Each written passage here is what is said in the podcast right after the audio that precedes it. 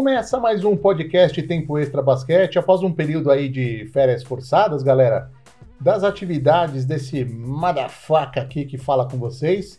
É, tive um começo de ano bem puxado aí no meu trabalho, né? Digamos assim, aquele trabalho oficial, né? Então fiquei um tempo aí sem gravar. Pessoal, ninguém quer colaborar comigo, ninguém quer colaborar comigo. Temos um programa nessa edição que é um pouco diferente, afinal, desde o nosso último episódio, aí o mundo do basquete virou de cabeça para baixo, primeiro com a morte do Kobe Bryant, né? Algo que abalou aí as estruturas de quem gosta desse esporte, no meu caso, mais ainda, afinal, eu cresci desde lá do, do final da minha adolescência, né? O período que o Kobe Bryant entrou na NBA, até os dias de hoje, tendo o Kobe como um grande ícone, né? Um jogador preferido, Aquelas coisas que vocês sabem bem sobre quem acompanha a NBA e gosta muito. O Kobe estava com 41 anos, eu tenho 38, então ele era referência em muitos aspectos, tá? É, mais recentemente tivemos a, a questão aí do, da nova pandemia, né, com o coronavírus, ou para quem gosta aí do inglês, o coronavirus, né? É, então, falando aí mais no cenário esportivo, acabou causando a interrupção dos eventos esportivos todos, né, em geral. E a NBA, claro, um deles aqui, que eu já tiro o chapéu é, de bate-pronto, porque talvez tenha sido a primeira, ou uma das primeiras ligas ou campeonatos aí, podemos dizer assim, que decidiu interromper todas as atividades muito acertadamente. Então, galera, eu não tenho a pretensão aqui de tentar recuperar o tempo que a gente ficou sem poder gravar. Senão a gente ia ficar aqui várias horas, né? E eu não gosto aí desses conteúdos muito longos. Vocês iam acabar enjoando de mim fácil. Então eu fiz uma seleção dos destaques do que vem acontecendo aí de mais importante na NBA nas últimas semanas. E também peço desculpas, galera. Geralmente eu gravo num ambiente com mais silêncio, né? Agora eu tô gravando aqui da minha casa porque eu tô em quarentena. Então pode ter algum ruído, algum barulho aí inesperado, né? Uma motinho do iFood passando, né? E outras coisas mais. Então, surpresas podem acontecer, eu vou tentar fazer uma qualidade sonora bem legal para vocês, tá bom? E fica ligado aí, porque tem é, uma possível treta aí do Donovan Mitchell e o Rudy Gobert, né? Então, fiquem de olho aí nos próximos tópicos, nos próximos assuntos, beleza? Então, bora lá!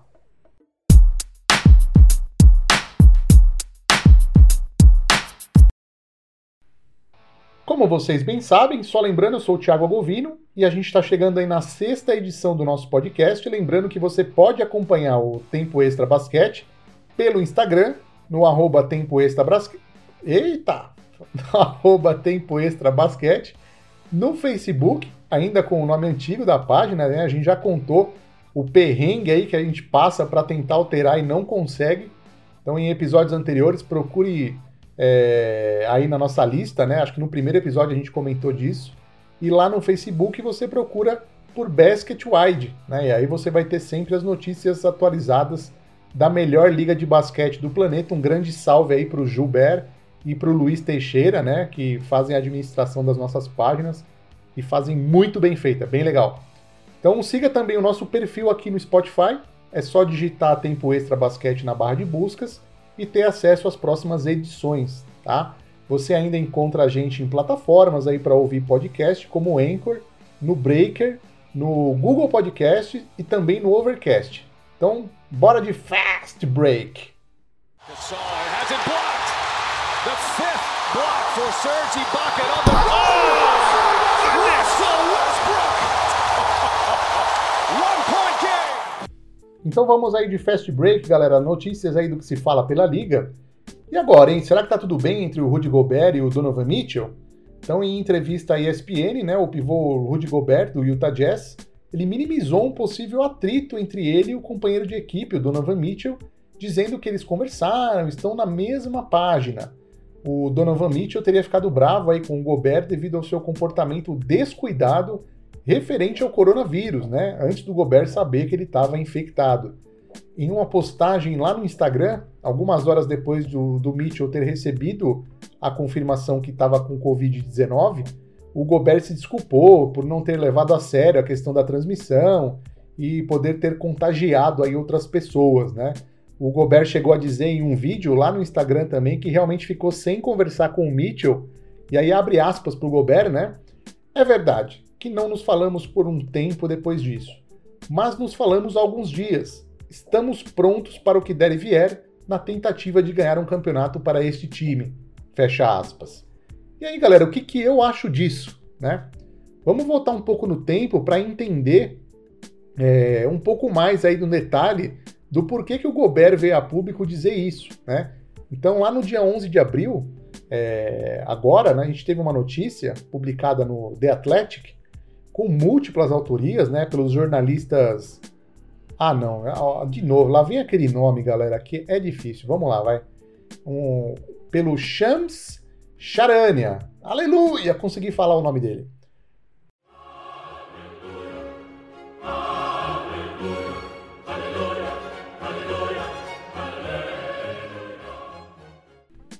Pelo Sam Amick, pelo Tony Jones também, né, dizendo que o relacionamento entre o Rudy Gobert e o Donovan Mitchell aparentemente não teria mais conserto.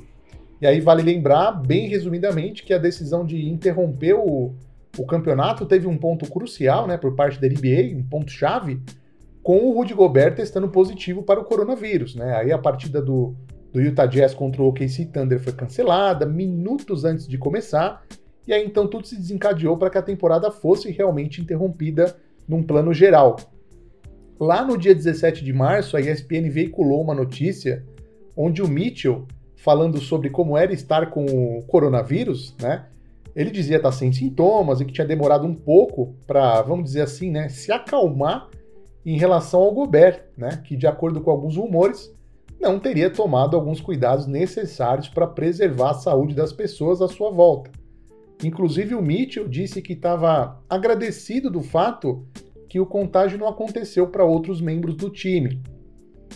Viralizou na época aquela coletiva de imprensa que o Gobert deu antes de ter testado positivo, né, onde ele pegava lá nos microfones da imprensa que estava na mesa, onde rolava a entrevista, meio que brincando com a situação do contágio e que esse comportamento teria se repetido em outras ocasiões, até dentro do vestiário e tudo mais. O Gobert até recebeu ameaças de morte, galera, logo após a confirmação do Covid-19 no seu organismo. Ele garante que essa situação com o Mitchell foi super valorizada, dizendo que nem houve uma briga. Se teve ou não, a gente nunca vai saber, né? Só se vazarem um áudio, né? Texto de WhatsApp, enfim. A real é que deve rolar aquela decepção, né? Do ponto de vista aí do Mitchell, um assunto super sério e você vê um companheiro de equipe tendo atitudes, né, minimizando isso, é complicado, galera. Eu me coloco no lugar dele e entendo a chateação que é muito compreensível. Já do ponto de vista do Gobert, o cara, assim como uma parcela que contraiu o Covid-19, às vezes fica sem sintomas, ou seja, ele acha que tá tudo bem, faz brincadeira com o tema, né? E nessa acaba errando feio. Claro que ele nem fez com intenções ruins, eu acredito. Afinal, nem sabia da própria situação. Então, mas nesse momento você, como figura pública, né, precisa passar uma mensagem de conscientização, de boas maneiras, e nisso ele falhou feio e se desculpou e começou a agir para tentar recuperar esse erro, né? Ele chegou a realizar uma doação aí de 500 mil para ajudar pessoas afetadas pela Covid-19, tanto nos Estados Unidos quanto na França, que é o seu país de origem. Ele desmembrou esse valor com uma ajuda de 200 mil dólares para funcionários do Utah Jazz que trabalhavam com carga horária reduzida ou só em dias de jogos, né, o famoso part-time job, né? 100 mil foi para as famílias impactadas pelo Covid-19 na cidade de Utah e 100 mil dólares também para famílias impactadas em Oklahoma, né? É, completando o valor de 500 mil, é, com 100 mil euros para o sistema de saúde da França. Então, bem legal aí a atitude do Gobert tentando ajudar a combater aí o Covid-19, né? Então, galera, eu acho que isso assim que voltar a temporada vai ficar para trás como lição, principalmente para o Gobert, e os dois vão jogar juntos e tentar atingir os objetivos. Eles não são pagos para se dar bem ou ter bom relacionamento, ir no cinema e tudo mais. Exatamente. Claro que o clima interno é importante, mas falta pouco para a temporada acabar e se ela acabar, né? Claro. E os dois têm muito valor para o time. Não é aquela situação que é um, uma estrela e o outro é um jogador de rotação, que aí a gente sabe para quem acorda história primeiro, né? Acho que uma troca ou ter o que negociar um deles só viria num ponto onde só se aceita, é, por exemplo, um só aceita ficar se o outro partir, foi embora, enfim. Mas acho que não está nesse nível e nem de longe. A saída de Duran foi uma boa para o Warriors? E olha só, pessoal, o Joe Lacob, que é um dos proprietários aí do Golden State Warriors, ele deu uma declaração interessante aí durante um episódio do, de podcast, né, lá o The TK Show, com o Tim Kawakami do The Athletic. Então a gente vai abrir aspas para o Lacob e saber o que ele disse na íntegra, né? Então, abre aspas. Isso é uma coisa estranha de se dizer, mas ele saindo da forma que foi pode ter sido o melhor que aconteceu. Fecha aspas.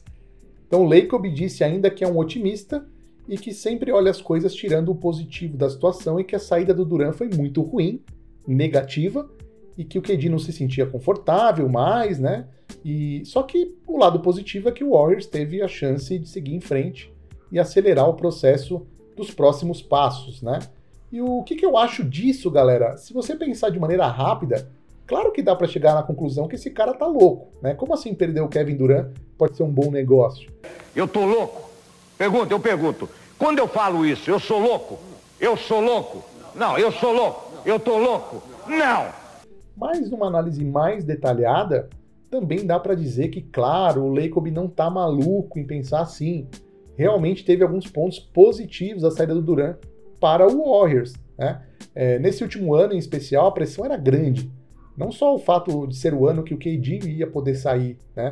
mas o relacionamento deteriorado né, com o Draymond Green, a confusão lá no jogo do Clippers, onde o Green disse para o Durant que o Warriors não precisava dele, que ganharam sem ele. Aquela situação também que incomodava o Durant com a imprensa, né, que sempre tratava ele separado do time, né? Como o Durant e o Warriors, né? Ah, hoje tem jogo, é o Durant e o Warriors contra o Lakers. Então essa narrativa já se desenhava há algum tempo. Sem contar todo o circo, né, que foi embora com o Durant. Mesmo o time numa fase péssima aí de contusões, derrotas, o clima não é de crise total, né? Se a gente pensar que o Duran ia comandar o máximo da grana para renovar com o Warriors, pensa na folha salarial, salarial desse time. Seriam altos pagamentos de taxas, né? Sem chance de reforçar o banco de reservas, afinal, toda a grana estaria depositada no Duran, que, claro, ficaria pelo menos o primeiro ano do contrato novo com o Golden State fora, se recuperando da contusão no Aquiles. Ou seja, um ano de pagamento de taxas e salário né, por ter aí uma super folha de pagamento, né, jogado tudo por água abaixo. É claro que no ano seguinte tudo podia mudar. Aliás, poderia, né? Afinal, quem volta de contusão no Aquiles pode não voltar 100%. Pode ter outras contusões, não ser mais o mesmo. Claro que a gente torce para que não, né? Mas em qualquer caso, galera, sempre tem essa chance. Agora, com a saída do Duran, o Golden State acelerou o processo de reconstrução do elenco sem perder aí suas peças originais. Então a saída do Duran ainda rendeu o D'Angelo Russell, né, que serviu de moeda de troca para adicionar uma quarta peça que pode ser bem mais adequada do que o próprio Russell no Andrew Wiggins, né, que veio do Minnesota. O Wiggins, que sempre foi cobrado aí pelo estrelato, ele não vai ter essa preocupação no Golden State e pode render bons frutos. Então, ofensivamente, ele pode render na casa aí de 20 pontos por partida como terceira opção no ataque. E tá ótimo para um time como o Golden State, né? Onde ele vai encontrar caminhos mais livres para sexta, fora que ele vai estar tá do lado de veteranos e campeões, né? Um ambiente bem diferente do que ele tinha lá no Minnesota. Wiggins soaring. Oh man, Andrew Wiggins dropped the hammer as he floated by. That'll be on the highlight reels. Isso sem contar nas escolhas de draft o time tem a sua própria escolha para a próxima rodada né, de seleção de novatos, agora em 2020, e a jogar pela campanha horrível que eles fazem, né, devido a, além de tudo, uma série de contusões, é o pior time da liga, né? Então, antes da interrupção da temporada, é, são apenas 15 vitórias e 50 derrotas, então eles devem brigar pelas primeiras posições no draft. Então, em 2021, o Golden State ainda vai ter a escolha do Wolves, que tem proteção top 3, né? Ou seja, se não cair nas três primeiras posições, será do Warriors, algo bem provável, né? Porque o Wolves é aquele time que não vai para lá e nem para cá, né? E essas escolhas às vezes resultam em verdadeiras peças de cobiça de outros times, né? Podendo ser trocadas, né? Usadas para trocas, ou, ou seja, né? A equipe mantém a sua espinha dorsal vencedora e ainda pode adicionar veteranos com contratos mínimos, pelo mercado de dispensas, o buyout, né? E novatos de talento em contratos de iniciantes, ou seja, bem lucrativos. Então, conclusão: poucas vezes na história a saída de uma superestrela de um time resultou em tantos cenários positivos para a franquia que o perdeu. Né? Então, o Joe Lacob tem razão sim de ter uma visão otimista em relação à saída do Duran. Hall da Fama 2020, aí um dos maiores da história? Olha, é uma pergunta que cabe muito bem, viu? No começo de abril foi divulgada a lista dos que serão honrados para figurarem no Hall da Fama do basquete. Né? É claro que o, os grandes destaques são o Kobe Bryant, o Tim Duncan e o Kevin Garnett, mas temos nomes ilustres como Rudy Tomjanovic, né, que foi bicampeão da NBA com o Rockets, mulheres consagradíssimas como a Tamika Catchings do o, do Indiana Fever, né, que foi 10 vezes ao star da WNBA, e a treinadora Kim Mulkey, né, que três vezes foi campeã da NCAA pela Universidade de Baylor, entre outros, né? O que, que eu acho disso, galera? É, o ponto mais emocionante da noite deve ficar por conta do momento da introdução do Kobe Bryant, a lenda do Lakers e da NBA que faleceu neste ano em um acidente de helicóptero em 26 de janeiro, deixando todo mundo aí sem saber como agir e até descrente de que o fato pudesse ter acontecido mesmo. Eu me lembro de ter recebido a notícia e automaticamente pensado: meu, que brincadeira de mau gosto, que isso? Não pode ser, né? E só depois de um tempo que a ficha foi caindo. E eu confesso que até hoje a ficha não caiu ainda totalmente, tá? E até aproveitando o gancho desse assunto de cair a ficha, o Tim Duncan, que assim como o Kobe Bryant atuou toda a carreira pelo mesmo time, o San Antonio, ele deu uma declaração que traduz exatamente o significado que é ser, ser indicado para o Hall da Fama. Né? Ele diz que é como se fosse o fim de uma jornada, ou seja, aquele momento que você vê pontos importantes e marcantes da sua carreira e tem a chance de agradecer uma boa parte das pessoas que ajudaram até a chegada desse momento. Né? E cá entre nós, mais do que merecido o Duncan estar no Hall da Fama, né? Eu acompanho a NBA desde 91 e de tudo que eu vi desde então, até por informações de anos anteriores, para mim, ele foi o maior ala de força de todos os tempos. Eu sei aí que tem muita gente que considera ele pivô, né? E, claro, grande parte da carreira dele ele atuou como pivô. Mas eu considero o Duncan originalmente como ala de força e é por isso que eu ponho ele nessa categoria. Out to Ginobili. Timmy for the win. Got it! Tim Duncan! oh, go ahead with your bad self, Tim Voltando um pouco falando do Kobe, né? É, era fato e notório que ele estaria no Hall da Fama, né? Afinal, é considerado por muitos, inclusive por mim, o maior jogador da história do Lakers e, sem sombra de dúvidas, a figura que mais se aproximou do estilo de jogo de Michael Jordan, né? o grande rei do basquete. Então, assim como o Duncan, o Kobe conquistou cinco títulos da NBA, é o líder de pontos da história do Lakers e um dos maiores cestinhas de todos os tempos. Né? Eu sempre fiquei muito ansioso para saber o que diria o Kobe Bryant no seu discurso. É ele que declarou em 2017 que ele gostaria que fizesse a introdução cerimonial dele é, ou o Michael Jordan ou o Phil Jackson. Então, abre aspas aí pro, para o Kobe. Eles foram grandes mentores, não só na minha carreira como atleta, mas pessoalmente também. Fecha aspas. Eu, galera, fiquei imaginando vários exemplos de como seria o discurso do Kobe, né? Afinal, ele sabia contar histórias, né? Ganhou até um Oscar por isso. Eu pensei nele descrevendo é, detalhes aí dos momentos épicos, como o jogo de 81 pontos, né? Lá contra o Toronto, é, a teimosia dele em tentar ser o melhor, né? A evolução que ele teve como líder nos dois títulos que ele não conquistou junto com o Shaq. É, nossa, o Shaq, né? Que beleza, né? O Shaq. É, o, o, relacionamento dele com o, o, Phil Jackson, né, o Shaquille O'Neal e o Michael Jordan, mas eu acho que de repente podia até ser bem simples o discurso dele, né? Ele mesmo disse que no fim das contas ele falaria muitas vezes um obrigado, né? Porque, porque ele teve muita ajuda no, no caminho, né, na, na carreira dele, enfim. A gente não vai ter esse gosto de ouvir do próprio Kobe é, presencialmente, né? é, estando conosco aqui. Mas quem sabe aí não pinta uma surpresa, né? Uma edição de vídeo com entrevistas dele, né? Simulando um discurso, ou até mesmo o próprio Michael Jordan, né? Dando um segundo discurso no Hall da Fama, dessa vez homenageando o Kobe Bryant, né? Em conjunto com o Phil Jackson. Meu, isso seria épico, sensacional também.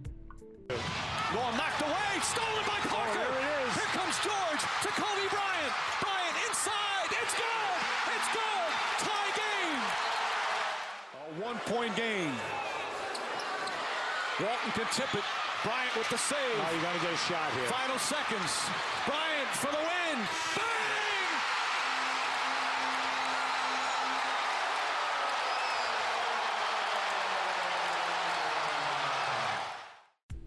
E claro, galera, outro ícone que teremos é o Kevin Garnett, campeão da NBA em 2008 pelo Boston Celtics, um trash talker de primeira linha e sem dúvida alguma, pelo menos para mim, um dos jogadores mais intensos que eu já vi. Eu não vou dizer que ele é o mais intenso, porque eu acompanhei também o Dennis Rodman, que foi um monstro nesse quesito, né? Mas o Garnett, na época do, do Minnesota, antes da troca pro, pro Boston, ele carregou, aí, na minha opinião, um dos maiores fardos que se pode carregar como um jogador, que é ser o senhor faz tudo do time, né? Ele era o melhor cestinha, melhor reboteiro, melhor criador de jogadas, melhor defensor, enfim. Sem ele, a coisa descambava geral numa das maiores dependências que eu já vi um time ter de um jogador. Vale lembrar que se não fosse o Lakers de 2004, o Garnett teria dado lá uma de Iverson né, e levado o Wolves como estrela solo até as finais da NBA. Foi uma série apertada, vencida pelo Lakers por 4 a 2 e quando eu digo apertada é que foram jogos disputadíssimos. O Garnett declarou que estar no Hall da Fama será o final perfeito de uma história incrível como jogador que aí contou com um momento histórico, né, já quando ele chegou na liga, pois ele foi o primeiro jogador a vir do high school. É, ele tinha 19 anos, né, isso não acontecia desde 75. Então, lembrando que ele foi a quinta escolha né, naquele draft pelo Wolves, e ele permanece sendo o único jogador da história do Minnesota a ser um MVP de temporada regular em 2003-2004. Então, galera, se preparem aí para uma noite especial a cerimônia vai acontecer no dia 29 de agosto. Vai ser imperdível. Vamos acompanhar aí para saber os meios de transmissão em breve, né? Mas vai ser espetacular de verdade. But they want Pierce on a high screen. He likes that high screen. Chandler on in. Knicks do not have a foul to give. Actually, Knicks do have a foul to give. My mistake. Up top to Garnett. Garnett for the win. Puts it in at the buzzer and breaks the hearts of the Knicks fans here today.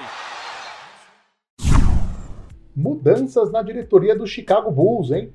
Tá rolando aí uma reformulação no corpo diretivo do Chicago Bulls, galera. Primeiro aconteceu a contratação do Arturas Carniçovas como vice-presidente executivo de basquete, ou seja, ele será o responsável por tomar as decisões no departamento de operações de basquete. E a primeira decisão tomada por ele foi que o Gary Foreman não será mais o gerente geral. Né? Ele que estava há 10 anos nessa posição e dentro do Bulls há 22 anos no total, então tá fora. O John Paxson, que era desde 2003 o principal executivo das operações de basquete do Bulls, agora deixa o cargo e vai para a posição de conselheiro sênior de operações de basquete. Então, o próximo passo agora é a contratação de um novo gerente geral. E o que, que eu acho disso?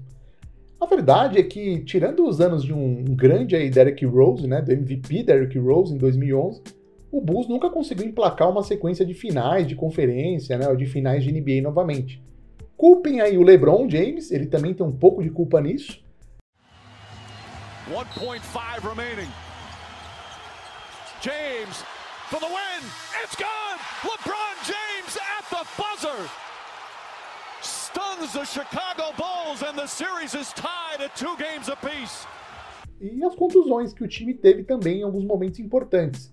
Mas a real é que a diretoria do Bulls nunca conseguiu emplacar um trabalho que enchesse os olhos dos torcedores e cometeu alguns erros que fizeram com que o time ficasse nessa situação. Galera, lá se foram mais de 20 anos desde o último caneco com o Jordan, em 98. O Chicago é um time grande, não pode ficar tanto tempo assim sem disputar, né? Até com certos níveis de relevância. eu tiro em partes o chapéu aí para o John Paxson. Ele fazia é, parte desse corpo diretivo, tomando as decisões de basquete, né? E ele que chegou e iniciou esse processo de mudança. Então, falando diretamente aí com o Michael Reinsdorf, que é o presidente do Bulls e o filho do dono, que é o Jerry Reinsdorf. Então, o Paxson, resumindo aí um pouquinho a história, ele viu que era hora de uma reformulação, mas ele reconheceu que ele não seria a pessoa certa para conduzir essa reformulação, abrindo mão do cargo e até aceitando uma posição inferior é, para que o processo continuasse. Né? Então, por esse motivo, foi contratado o Arthur Ascarnissovas. Ele estava trabalhando no Denver Nuggets desde 2013, tendo começado aí como assistente de gerente geral e chegado até o posto de vice-presidente de operações de basquete antes do início da temporada 2016-17, sendo então promovido posteriormente para gerente geral. E aí era justamente isso que o Reinsdorf queria, né? O Michael Reinsdorf. Um executivo com forte característica de transformar uma franquia em um sucesso, com um histórico de desenvolver jogador, né? habilidade para navegar no mercado internacional, trabalhando em um sistema colaborativo. O Gar Forman, né, galera, que foi dispensado desse cargo conforme a gente falou antes, claro que ele não era um incompetente, né? Ele teve bons momentos, como a escolha do Jimmy Butler, né, usando a trigésima escolha de draft, e ele foi nomeado executivo do ano em 2011, ou seja, ele tem um histórico é, de vitórias também, mas ele vinha perdendo força recentemente, justamente por ter o recém histórico muito ruim, né? O Bulls tem é, tomado péssimas decisões, é, falando de decisões sobre o elenco, né? Entre várias negociações duvidosas, né? Aí falando um pouquinho mais é, do Chicago em si, não só do Gar Forman, né? Teve a troca do Elton Brand lá, que era uma escolha número um de draft, e teve os dois primeiros campeonatos de sua carreira pelo Bulls, com ótimos números, né? Inclusive, no primeiro ano ele foi escolhido novato do ano. Mas depois desses dois anos, o Bulls trocou ele pelo Tyson Chandler, que na época era um jogador vindo do high school, sendo que muito tempo depois dessa troca, o Chicago ficou sem um jogador com a característica do Brand, né? De jogar de costa para cesta, criar os arremessos por conta própria dentro do garrafão.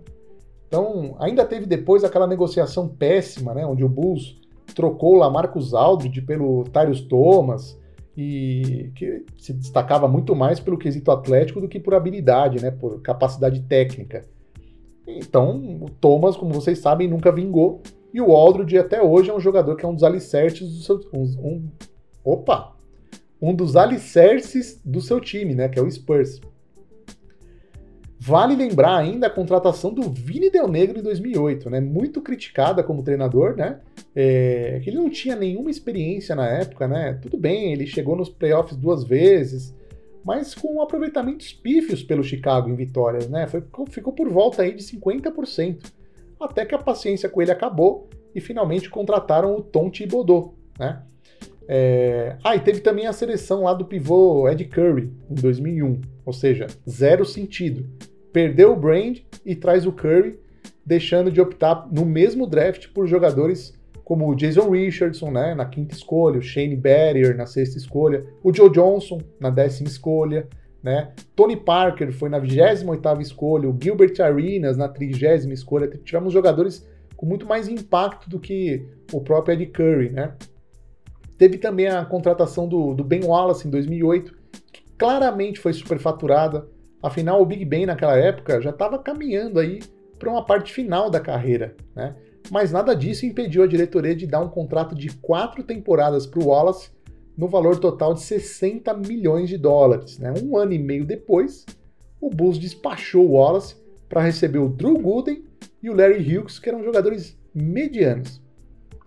E a lista, galera, de más negociações segue firme se a gente quiser ficar aqui um tempo, viu?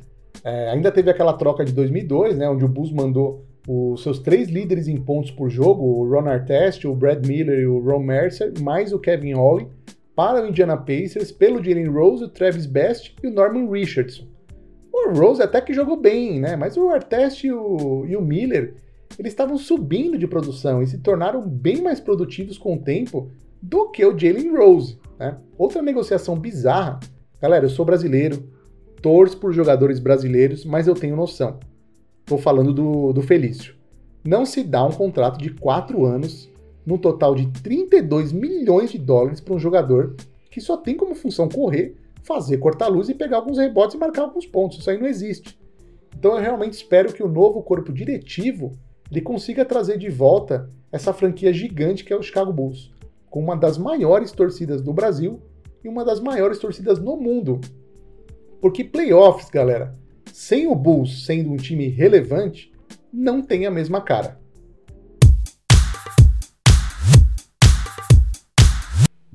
Bom, agora é hora de lance livre, galera. Comentários e opiniões aí.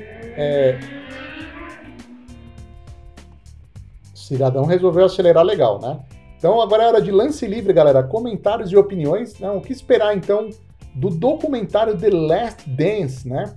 Então agora a gente vai falar desse mega documentário que vai sair aí na Netflix, chamado The Last Dance, ou A Última Dança, né? Uma estreia aí no dia 20 de abril e vai contar a história da última temporada daquele time histórico do Chicago Bulls, que nos anos 90, aí, liderados pelo rei Michael Jordan, venceram seis campeonatos da NBA, divididos em dois tricampeonatos. Vale lembrar que no site da, da Netflix o documentário está com outra tradução, chama-se O Arremesso Final. O que é legal saber, se você não conhece bem a história desse time, é, antes de assistir o documentário, né, é, vale a pena você conhecer alguns pontos, né? É, para que você entenda melhor o contexto, né? Como a história da série vai narrar os eventos da temporada 97-98, é, que foi a última que esse time atuou junto, tem alguns pontos que são importantes de lembrar. Eu vou tentar dar uma resumida aqui, galera, para que a gente consiga falar um pouco do assunto sem ficarmos aqui três horas contando histórias, né? Afinal, se esse time tem algo de legal, é que tem muita história para contar, né? Então o Bulls sofreu para conseguir conquistar o seu primeiro título em 91, né? Contra o Lakers na final, porque até então o Detroit Pistons era o grande, a grande pedra no sapato do Chicago. Afinal, o time foi eliminado três anos seguidos nas mãos do, dos Bad Boys, né? Como eles eram conhecidos lá em Detroit.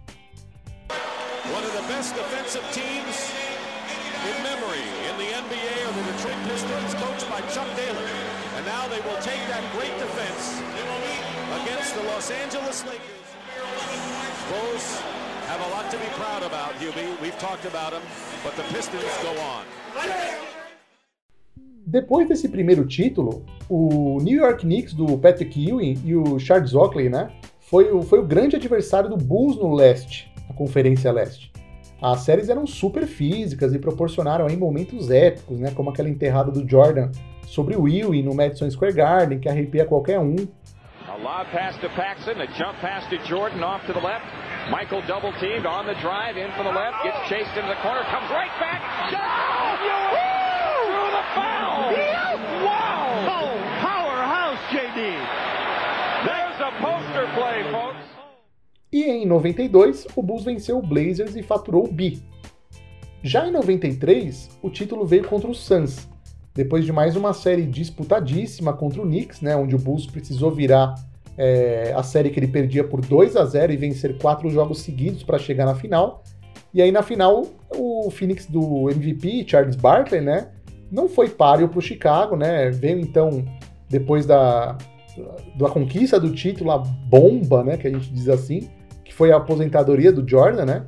Um dos principais fatores que motivaram o Jordan para se aposentar foi ter perdido o amor pelo jogo após o assassinato do seu pai. Quando o Jordan voltou da aposentadoria, teve aquele campeonato mágico, né? O famoso time das 72 vitórias e apenas 10 derrotas.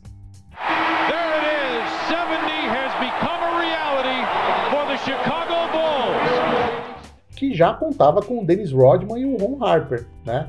É, dois excelentes defensores e com um grande QI para o jogo. E aí o título veio sobre o Seattle Supersonics.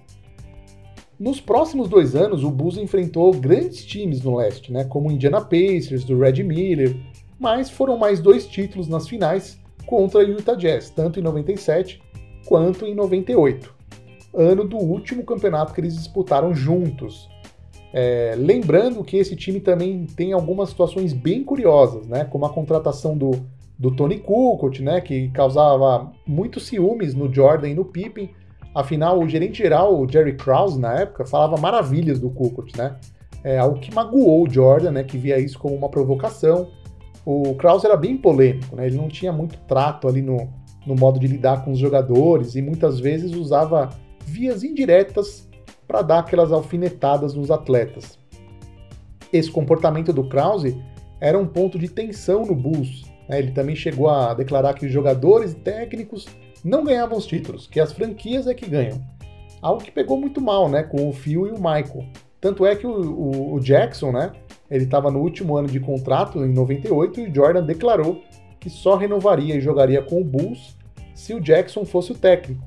Na queda de braço, o Krause começou a dar a entender que iria ter uma troca de treinador, e o que deixou o clima aí entre eles mais insuportável. O Scott Pippen era outro que já convivia com frustrações em relação ao Krause. Né? O Pippen pediu para ser trocado na temporada 95, né, justamente por não se dar bem com o gerente geral. Lá em 98, a situação estava insuportável praticamente, né? mas o time terminou campeão. Porém, com a aposentadoria do Jordan, após esse segundo tricampeonato, o Pippen foi enfiado para o Houston Rockets. Né? Então, primeiro o Chicago assinou um contrato de pouco mais aí de 67 milhões com incentivos adicionais de 15 milhões por um período de 5 anos, né, no total, e em seguida trocou o Pippen pelo ala Roy Rogers, né, e uma escolha de segundo round no draft. O Phil Jackson não teve o contrato renovado, né, por isso até mesmo que o Jordan se aposentou, e o armador Steve Kerr foi para o San Antonio. E aí um dos times mais sensacionais da, mais sensacionais da história chegou ao fim. Né? É, fiquem ligados no documentário e nessa grande oportunidade de acompanhar para mim o melhor time de todos os tempos. Jordan with 43. Malone is doubled. They swat at it and steal it. Here comes Chicago. 17 seconds. 17 seconds from game 7 or from championship number 6. Jordan open Chicago with the lead. Stockton. Harper's on him. Behind the screen. Harper got a piece of it. It comes off.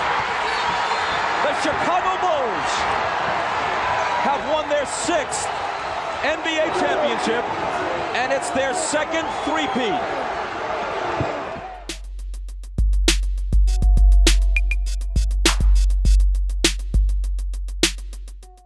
Bom, galera, então agora é hora de rumores, rumores da NBA. Né? Quem será o novo gerente geral do Bulls? É, de acordo com o mestre das notícias bombásticas, o Adrian Wojnarowski, o novo vice-presidente de operações de basquete do Bulls, o Arturas Carniçovas, recebeu permissão é, dos atuais empregadores de três candidatos ao cargo de novo gerente geral do Bulls. São eles Mark Eversley, do Philadelphia 76ers, Mark Hughes, do Los Angeles Clippers e o Matt Lloyd do Orlando Magic. O que, que eu acho disso, galera? É uma nova era em Chicago, né? Eu espero de verdade que o novo gerente que vai ser contratado aí tome melhores decisões e consiga manter os bons jogadores que o Bulls ainda tem, como o Zach Lavine. É, eu acho o Lavine o cara para carregar uma franquia? Não. Mas é um bom jogador e tem se mostrado desanimado com os rumos do time. Então eu acho que está na hora do time começar a dar sinais de recuperação. O Lloyd já trabalhou no Bulls um tempo, né? Então ele conhece a franquia. Talvez comece com algum tipo de favoritismo, mas alguns membros da mídia em Chicago consideram o Mark Hughes do Clippers, até então, como o nome preferido para assumir a posição. Veremos. Tom Thibodeau de volta à NBA? É, o ex-treinador está confiante de que pode retornar à liga na próxima temporada a informação foi divulgada em uma notícia do Stefan Bond, do New York Daily News. O que, que eu acho disso? Acho que seria bem legal a volta do Thibodeau para a NBA.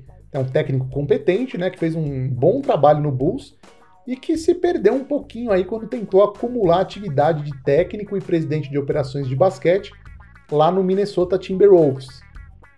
Assim como fez o Doc Rivers no Clippers, que também não deu muito certo, né? O Rivers, porém, ele se manteve no cargo de técnico. Já o Tibbs né, acabou perdendo os dois trabalhos aí no começo de 2019.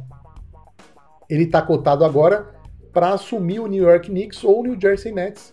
Porém, acredita-se que o Knicks, até pelo bom relacionamento que ele tem com o Leon Rose, que foi nomeado no começo de março como novo presidente de operações de basquete no Knicks, é, até pelo bom relacionamento que eles têm entre eles.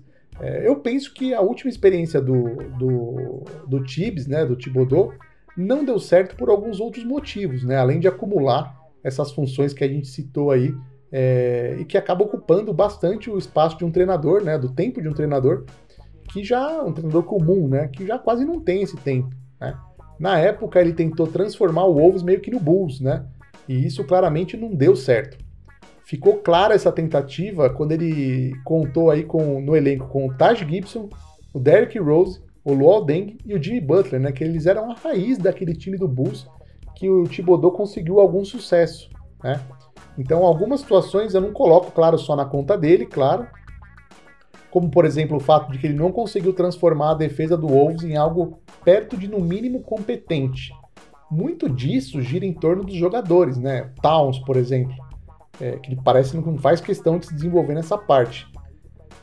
Teve a troca que trouxe o Butler, né, que não rendeu bons frutos, apesar de uma aparição aí pífia nos playoffs, né? O Butler caiu como uma bomba num elenco cheio de jogadores sem grande maturidade mental.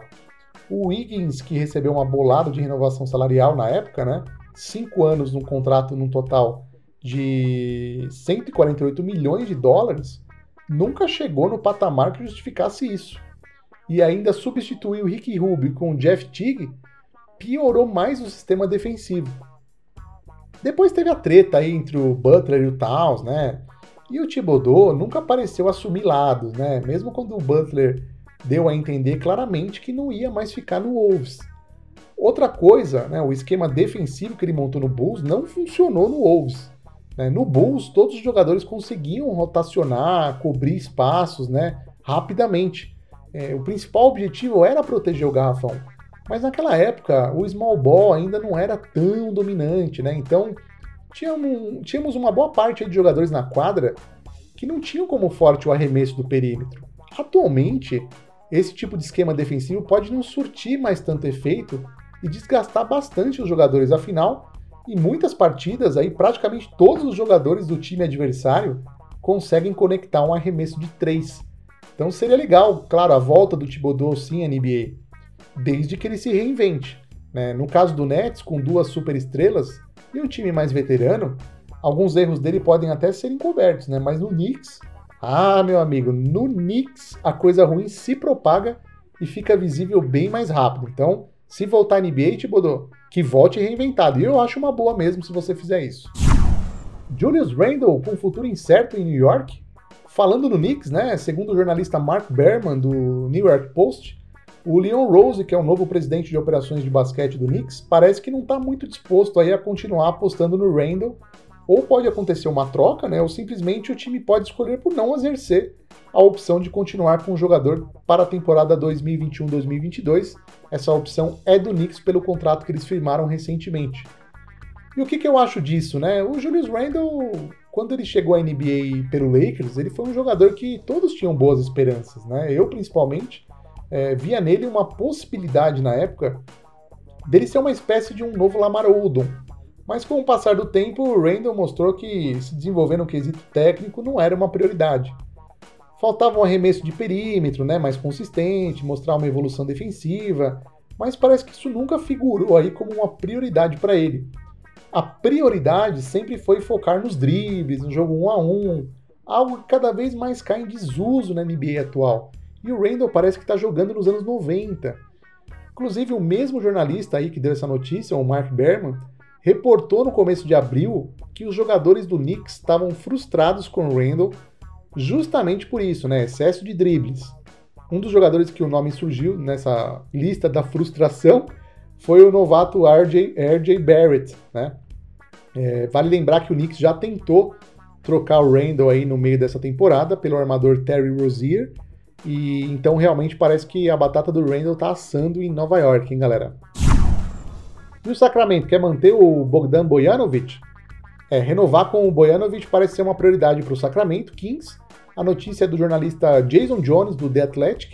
O contrato do Bojanovic com o Kings, que é de 3 anos, um valor total de 27 milhões de dólares, chega ao seu último ano agora, né, ao final da temporada. E o Kings pretende igualar qualquer proposta que receba de outros times. O que, que eu acho disso? Vale lembrar que o Bojanovic não vai ter o passe livre total.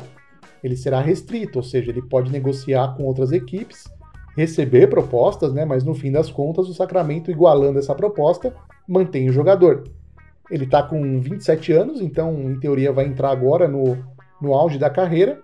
Nessa temporada ele vinha com médias de 14,5 pontos, 3,2 rebotes e 3,2 assistências. O time do Sacramento ainda pode tentar realizar uma extensão contratual com ele, no valor total de 51,4 milhões. Mas entende-se que isso não vai acontecer aí da parte do Bojanovic, porque o staff do jogador ele entende que ele vale mais do que isso, né? E pode conseguir uma proposta melhor de um outro time. A questão é que o time do Kings provavelmente vai ter que dar uma olhada para o que eles querem no futuro. Afinal, o Buddy Hield, que teve uma extensão contratual recente, num valor total que pode chegar a 106 milhões, é... ele está consumindo um espaço da folha salarial. E logo mais tem o De'Aaron Fox também para se preocupar em renovar. Ou seja, investir uma grana pesada aí no Bojanovic pode complicar alguns planos no futuro, né? Falando de flexibilidade na folha de pagamento. Até numa possível renovação é, com o Buddy Hield quando o contrato dele de extensão se encerrar, né? Vale lembrar que o Lakers demonstrou interesse aí no Bojanovic nessa temporada aqui no mercado de trocas. Então é um jogador que com certeza vai ter muita procura. E a NBA, galera, volta quando? Em uma matéria da ESPN aí, com contribuições também do, do, do time lá do The Associated Press, o Dr. Anthony Fauci, né, um dos principais infectologistas aí dos Estados Unidos, que está participando das ações para tentar conter o coronavírus lá fora, é, disse em entrevista aí que a única maneira de acontecerem jogos em esportes profissionais no verão é com eventos sem a presença de fãs, além dos jogadores também ficarem hospedados em hotéis. Teria que ser escolhido um local único né, para a disputa dos jogos, e no caso específico dos jogadores, testes semanais para detectar o Covid-19 teriam que ser realizados para prevenir uma possível disseminação entre os, atletas, entre os atletas caso algum deles contraia o vírus. O que, que eu acho disso, galera? Tá difícil sair algo mais concreto né, sobre o retorno da NBA, claro, por um motivo mais do que justo, a pandemia que está rolando aí com o coronavírus merece total atenção das autoridades. Mas é claro que as ligas começam a pensar em projeções, deixar datas e períodos no radar aí para um retorno e até mesmo como será feito esse retorno, mesmo que essas informações ainda não estejam sendo divulgadas oficialmente. O próprio comissário Adam Silver, né, da NBA, em entrevista à TNT, ele disse que nenhuma decisão vai ser tomada antes de maio. E aliás, ele não, não se sabe ainda se a temporada vai terminar ou se os times vão direto para os playoffs de acordo com as suas atuais posições. Também se acredita aí que precisa ocorrer um período né, para readaptação, uma espécie de intertemporada. Alguns jogadores possuem aparatos em suas residências, né, para continuarem em forma treinando. Muitos deles têm mini quadras de basquete ou quadras inteiras, como o LeBron James. Outros dependem de academias para treinar, né, ou ginásios para praticar arremessos. E tudo isso está fechado no momento. Ou seja, especula-se aí que um prazo de 25 dias de treinos é o mínimo necessário para condicionar os jogadores novamente. Então, se a NBA decidir por realizar jogos em um só local, para evitar esse deslocamento contínuo, né, Las Vegas provavelmente seria a sede por ser um local neutro e onde a NBA já realiza um evento nesses moldes com a Summer League. Galera, chega ao final o nosso podcast Tempo Extra Basquete. Espero que esses assuntos aí tenham trazido um entretenimento sobre essa liga aí que a gente tanto ama, que é a NBA, torcendo aí para o retorno da liga, mas claro, num ambiente seguro, num ambiente onde possa ser preservada a saúde de todo mundo não só dos jogadores, né, comissão técnica, familiares dos jogadores e, claro, dos fãs. Tudo isso é feito para os fãs, então fica a nossa torcida aí para um retorno seguro da NBA, que a gente está com saudade. E agradeço muito a audiência de vocês, quem ouviu a gente até agora. Então, muito obrigado aí, fiquem ligados nos próximos episódios, a gente vai divulgar nas nossas redes sociais aí assim que o episódio ficar pronto, fresquinho para vocês, beleza? Um grande abraço aí, se cuidem e viva a NBA, galera. Tamo junto. Shot clock at six. Davis. Oakley rejected by Grant. Myers for Pippen. Oh, a faithful Scotty Pippen in the face of Patrick Ewing, who did not appreciate it.